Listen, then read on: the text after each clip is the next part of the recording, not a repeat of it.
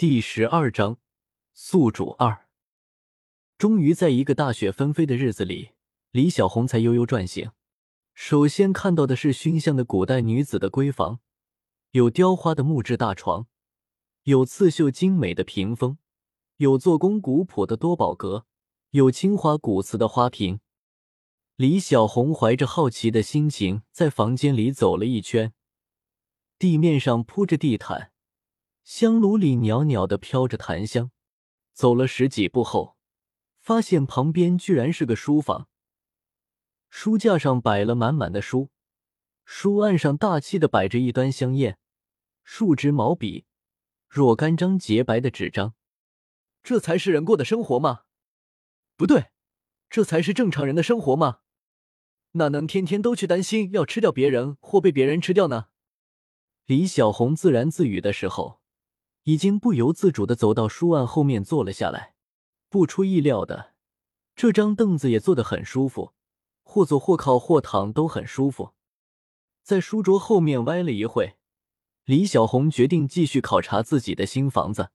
从书房出来后，又转到一个房间。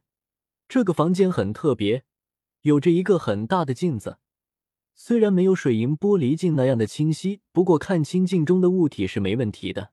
这个镜子表面看起来有些昏黄，长度有一米多，镶嵌在木质的高柜子上，很有一点现代的家居风格。李小红原本想看看柜子里面的东西，可是却被这面镜子深深的吸引住了。不是因为镜子有漂亮，而是因为镜子里的人有一些陌生。这个房间里除了李小红，再没有别人。那么毫无疑问的，镜子里的这个人应该就是李小红。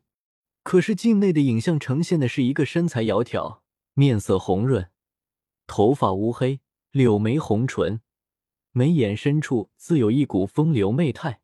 李小红伸手摸了摸自己的耳朵，镜中的人也伸手摸了摸耳朵。天哪，这真的是自己吗？李小红激动的低下头去好好的打量了一下现在的自己，果然身材好了很多，不胖不瘦。就连双手都变了不少，以前的双手为了做事方便很少留指甲，可是现在双手不仅纤柔了许多，而且还有着如玉的长甲，指如削葱根。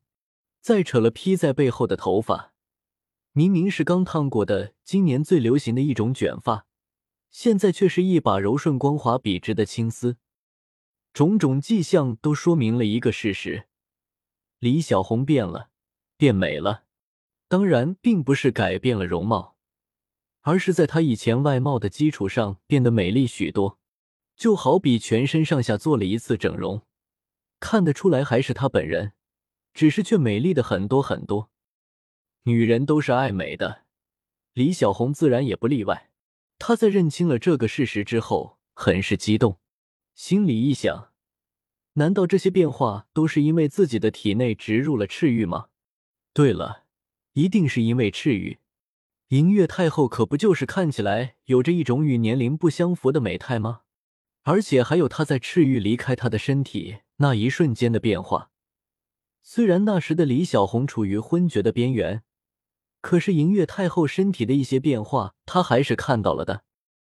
摊开左手，李小红皱眉沉思：赤玉，你到底是个什么样的东西呢？你到底是用来做什么的？或者说你的背后有什么秘密呢？闭上眼睛，在脑子里整理了一下思路。